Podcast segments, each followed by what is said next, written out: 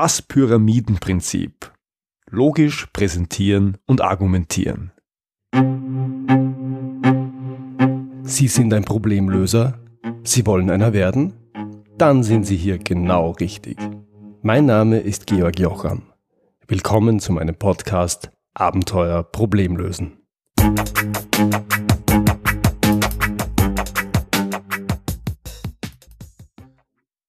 Hallo, hallo.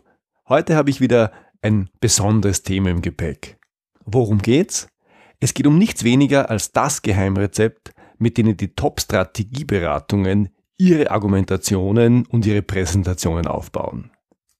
Wenn Sie sich also gefragt haben, wenn du dich gefragt hast, wie machen die das, dass sie vom Vorstand Entscheidungen zu oft dramatischen Veränderungen bekommen und das, obwohl sie oft erst ein paar Wochen im Haus sind, dann darf ich dieses Geheimnis heute lüften. Dahinter steckt das sogenannte Pyramidenprinzip, also pyramidal argumentieren und pyramidal präsentieren. Ich persönlich arbeite seit Jahren damit, nämlich genau seit ich selber bei einer Strategieberatung gearbeitet habe. Und ich baue auch die allermeisten meiner Präsentationen danach auf. Warum? Weil es wirkt. Vor allem dann, wenn man es mit dem Top-Management zu tun hat. Um zu verstehen, warum das Pyramidenprinzip so gut wirkt, hier eine kurze Geschichte aus dem echten Leben.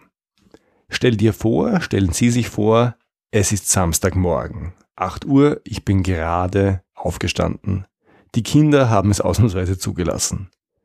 Zeit für ein schönes Familienfrühstück. Dazu brauchen wir frisches Gebäck, klar. Während ich zur Garderobe schlurfe, schaue ich nach draußen. Die Sonne scheint, die Vögel zwitschern, mir steigt förmlich der Geruch nach frischem Brot in die Nase. Herrlich. Ich freue mich schon richtig auf den kurzen Weg in die Bäckerei. Da ruft Schatzi ums Eck. Nimmst du mir bitte ein paar Bananen mit? Ich ziehe mir den Mantel an, da fällt Schatzi ein. Und bitte auch noch Milch, ja? Ich schlüpfe in die Schuhe und höre. Lass mich schauen, ob wir noch Kartoffeln haben. Eier brauchen wir auch noch. Nein, Kartoffeln sind aus. Nimm bitte noch welche mit. Ich mache gerade die Wohnungstür auf und höre noch. Karotten und vielleicht noch ein paar Orangen. Im Treppenhaus höre ich noch Butter, Äpfel und noch Joghurt. Ich antworte, noch was? Nein, das ist alles. Eine Viertelstunde später bin ich wieder da. Ich habe Brot mit, Bananen, Milch und Erdbeeren. Und natürlich die Zeitung. Meine Frau schaut mich fassungslos an. Wo sind die anderen Sachen? Und wozu bitte brauchen wir Erdbeeren? Hm, dumm gelaufen. Allerdings erwartbar dumm gelaufen.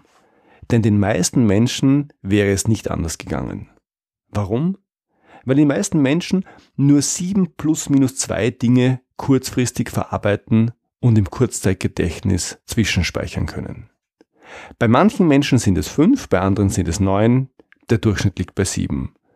Und wenn man abgelenkt ist, zum Beispiel vom schönen Samstagmorgen, dann leidet die Aufmerksamkeit dann kann man sich noch weniger merken. Wie in meinem Fall. Natürlich können sich Menschen sehr viel mehr merken. Das wissen wir alle. Wir wissen ja auch alle sehr viel mehr als 7 plus minus 2 Sachen. Aber eben nicht auf Zuruf und unstrukturiert. Wenn es in der richtigen Form geliefert wird, geht es leichter.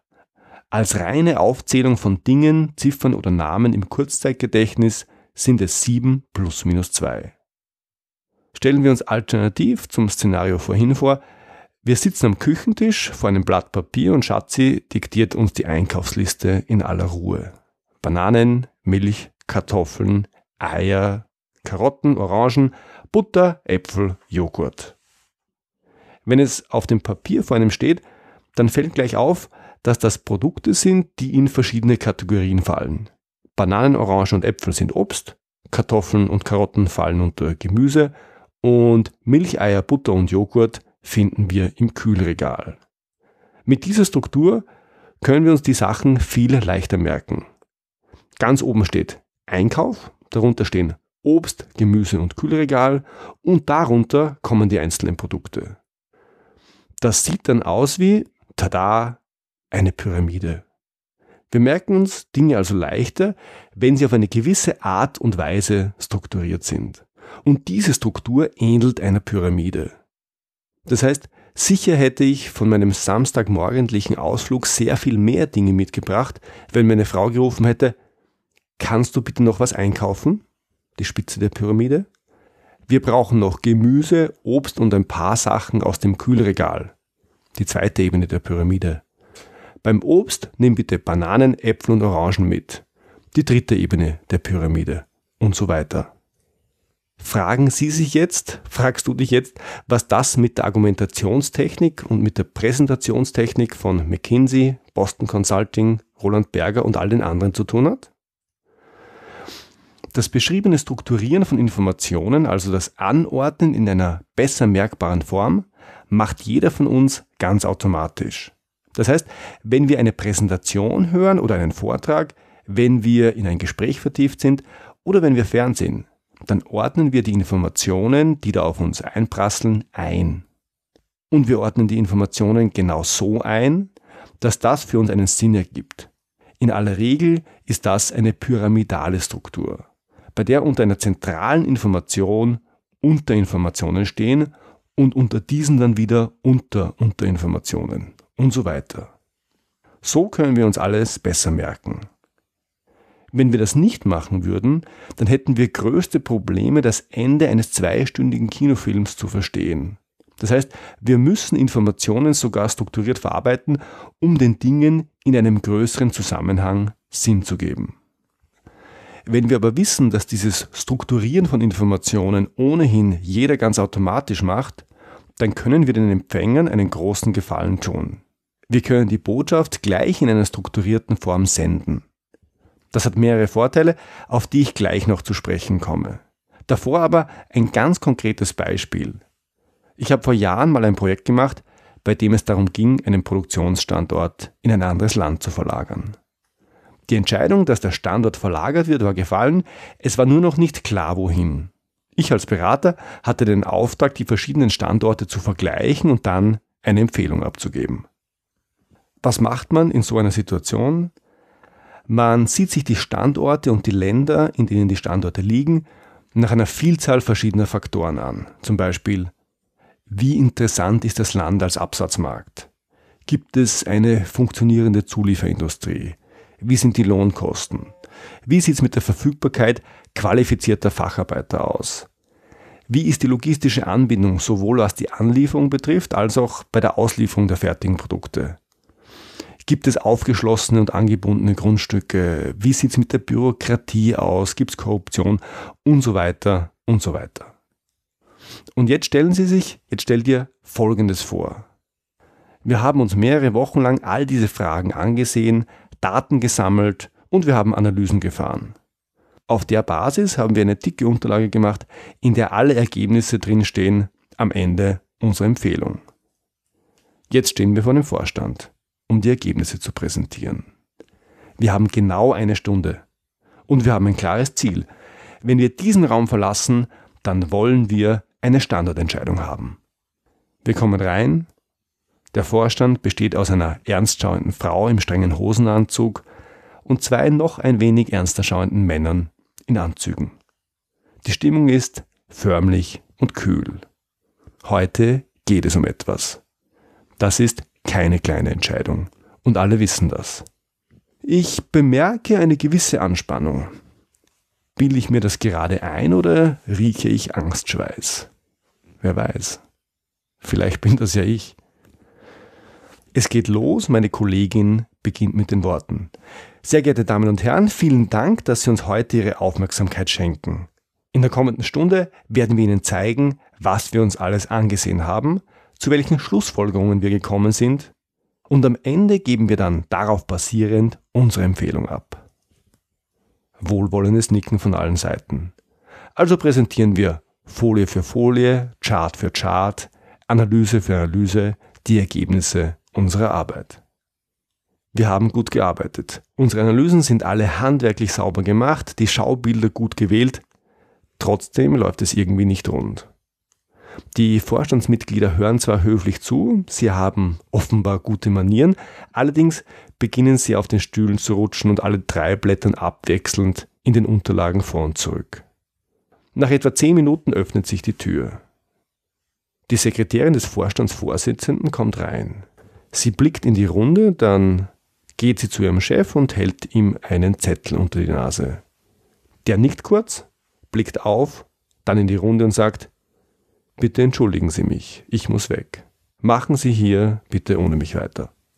Wir präsentieren artig weiter, während die Unruhe der verbleibenden Vorstandsmitglieder nochmals spürbar wächst. Inzwischen haben sie ihre Mobiltelefone herausgeholt und tippen darauf herum. Hören die uns noch zu? Wir haben das Gefühl, wir präsentieren da in einen leeren Raum. Eine halbe Stunde qualvolles Herumhampeln, Erklären und Argumentieren später kommen wir zum Ende. Nach Abwägung aller Argumente empfehlen wir Ihnen, den Standort nach Land B in die Region Z zu verlagern. Unsere beiden Zuhörer sehen uns verwirrt bis entgeistert an. Ich dachte, in Land B ist die Korruptionsrate höher als überall sonst, meldet sich einer der beiden. Ja schon, kommt mir meine Kollegin zu Hilfe. Da meldet sich das andere Vorstandsmitglied. Nach allem, was ich heute gehört habe, war ich überzeugt, Sie würden uns Region X in Land A empfehlen. Muss ich noch mehr sagen? An diesem Tag haben wir keine Entscheidung bekommen. Keine Entscheidung bedeutet Projektverzug. Ein neuer Termin mit dem Vorstandsvorsitzenden ist schwer zu bekommen. Auch hatte keiner mehr so richtig Lust darauf. Warum ist uns da passiert, was uns passiert ist? Am besten lässt sich das mit einem Bild erklären.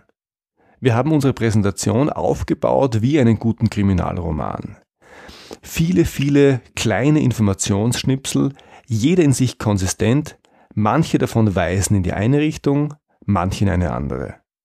Am Schluss kann sich niemand ganz sicher sein, wer ist denn nun der Mörder? Der treue Gärtner, der gekränkte Butler, der hinterhältige Schwiegersohn oder doch die lebenslustige Gattin, jetzt Witwe. Dann erst kommt die Auflösung. Der Bruder war's. Und alle sind überrascht. Für einen Kriminalroman ist die große Überraschung am Schluss perfekt. Dort ist sie Teil guter Unterhaltung. Für eine Präsentation im Businessumfeld ist in den allermeisten Fällen nicht geeignet. Ja, in unserem Fall war sie pures Gift. Das genannte Beispiel war eine Präsentation, die eben nicht nach dem Pyramidenprinzip aufgebaut war. Pyramidenprinzip nochmal bedeutet, dass man von der Spitze her beginnt, die Überlegungen darunter Schritt für Schritt herleitet und immer tiefer geht und damit auch die Überlegungen im Kopf der Zuhörer Schritt für Schritt aufbaut. Denken wir uns daher nochmals in den Raum mit den drei Vorständen zurück. Diesmal beginnt die Präsentation aber ein wenig anders. Sehr geehrte Damen und Herren, vielen Dank, dass wir Ihnen heute die Ergebnisse unserer Arbeit präsentieren dürfen. Sie hatten uns damit beauftragt, den idealen Platz für einen neuen Produktionsstandort zu finden. Unsere Empfehlung lautet, den Standort nach Land B in die Region Z zu verlagern. Im Folgenden zeigen wir Ihnen gerne, wie wir zu dieser Empfehlung gekommen sind. Der große Unterschied zum Beispiel vorhin? Sofort sind alle hellwach und aufmerksam. Und gleich ergreift der Vorstandsvorsitzende das Wort.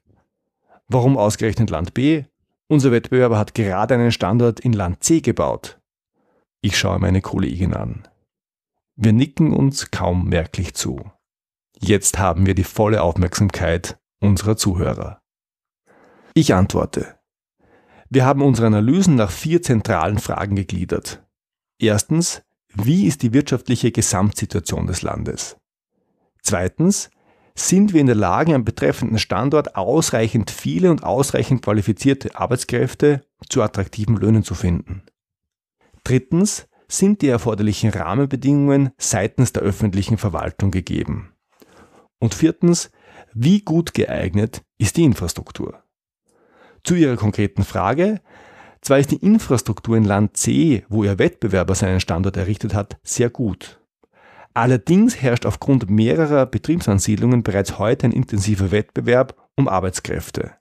Auch Ihr Mitbewerber hat schon Schwierigkeiten, Facharbeiter zu finden.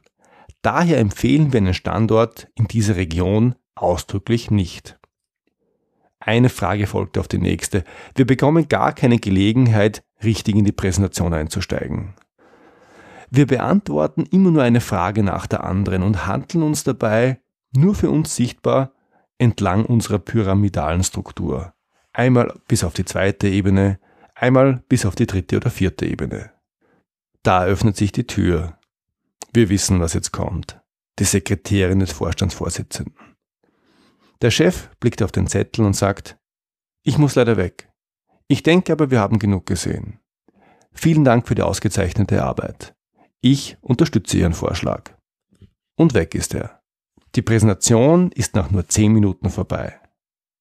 Jetzt die Frage. War das ein Misserfolg? Immerhin hatten wir nur zehn Minuten statt einer Stunde.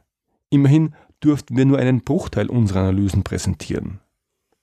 Das Ziel, das wir uns selber gesetzt hatten, war eine Entscheidung. Die haben wir bekommen. Also war es ein Erfolg. Und wie haben wir diesen Erfolg erreicht? Indem wir pyramidal vorgegangen sind. Wir haben mit dem Ergebnis begonnen, mit der Spitze der Pyramide. Und wir haben unseren Zuhörern die Gelegenheit gegeben, jede neue Information in den Rahmen des übergeordneten Vorschlags einzusortieren. So vorzugehen, also mit dem Ergebnis zu starten, wirkt für die meisten von uns unpassend.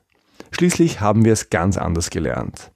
In der Schule, auf der Uni war immer die Herleitung wichtiger als das Ergebnis. Und das Ergebnis ist immer zum Schluss gekommen. Und auf einmal soll es genau umgekehrt sein? Ja. Und dafür gibt es mehrere Gründe.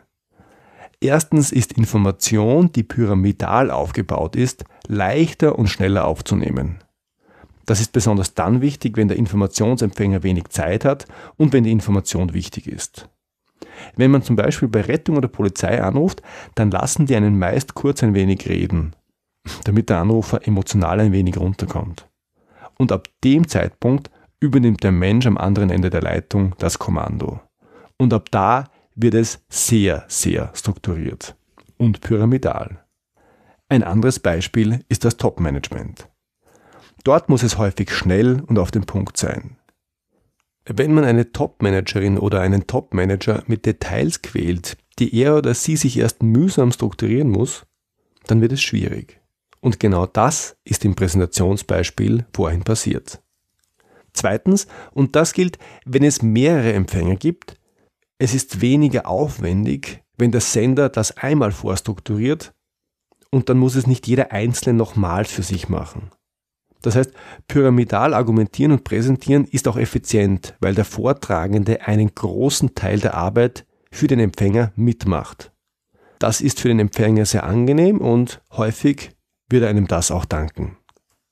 Und drittens, ich habe keinen Einfluss darauf, wie die Empfänger eine Information strukturieren, außer ich mache das gleich beim Senden mit. Wenn es also mein Interesse ist, dass Informationen auf ähnliche Art und Weise bei unterschiedlichen Empfängern ankommen, nämlich genau so, wie ich sie dort haben will, dann bietet es sich an, die Information vorzustrukturieren. Und das macht man am besten und einfachsten pyramidal. Seit Beginn des Jahres biete ich übrigens ein Training an, in dem das Pyramidenprinzip eine ganz entscheidende Rolle spielt. An zwei Tagen können Sie, kannst du lernen, wie man erfolgreich mit Entscheidern im Allgemeinen und mit Top-Managern im Speziellen kommuniziert. Der Link dazu lautet www.georgjocham.com slash Entscheiderkommunikation in einem Wort. Im Training selbst schauen wir uns erstmal Verhaltens- und Kommunikationspräferenzen an. Viele, viele Menschen glauben nämlich, dass sie andere Menschen so behandeln sollen, wie sie selber behandelt werden wollen. Leider stimmt das überhaupt nicht. Der Köder, und das haben wir schon oft gehört, der Köder muss dem Fisch schmecken, nicht dem Angler. Und genauso ist es auch in der Kommunikation. Mit Sharon Jörn habe ich dazu schon in der letzten Episode gesprochen. Im Training gibt es an dieser Stelle für die Teilnehmer bereits die ersten großen Aha's. Anschließend schauen wir uns das Pyramidenprinzip im Detail an und arbeiten es an einigen Praxisbeispielen durch. Auch da sind viele Teilnehmer überrascht, wenn sie erkennen, wo überall diese pyramidale Struktur heute schon im Einsatz ist. Und wie angenehm es für den Empfänger ist, wenn er die Inhalte bereits pyramidal vorgekaut bzw. vorgedacht serviert bekommt. Schließlich schauen wir uns an, wie man Charts und Schaubilder macht, die emotional und inhaltlich Wirkung erzielen. Das Ergebnis nach zwei intensiven und praxisorientierten Tagen ist eine um ein Vielfaches verbesserte Kommunikation mit Entscheidern und mit dem Topmanagement. Und oft ist genau das der entscheidende Schub für den nächsten Karriereschritt. Hier nochmals der Link www.georgjocham.com slash Entscheiderkommunikation. Das war's wieder für heute. Ich freue mich, wenn Sie beim nächsten Mal wieder dabei sind. Wenn Sie Fragen an mich haben, dann schicken Sie mir gerne ein Mail an info@georgjocham.com. Und wenn Ihnen diese Episode gefallen hat, dann freue ich mich wirklich, wirklich über Ihre ehrliche Bewertung auf iTunes. Danke fürs Zuhören. Bis zum nächsten Mal. Ihr Georg Jocham.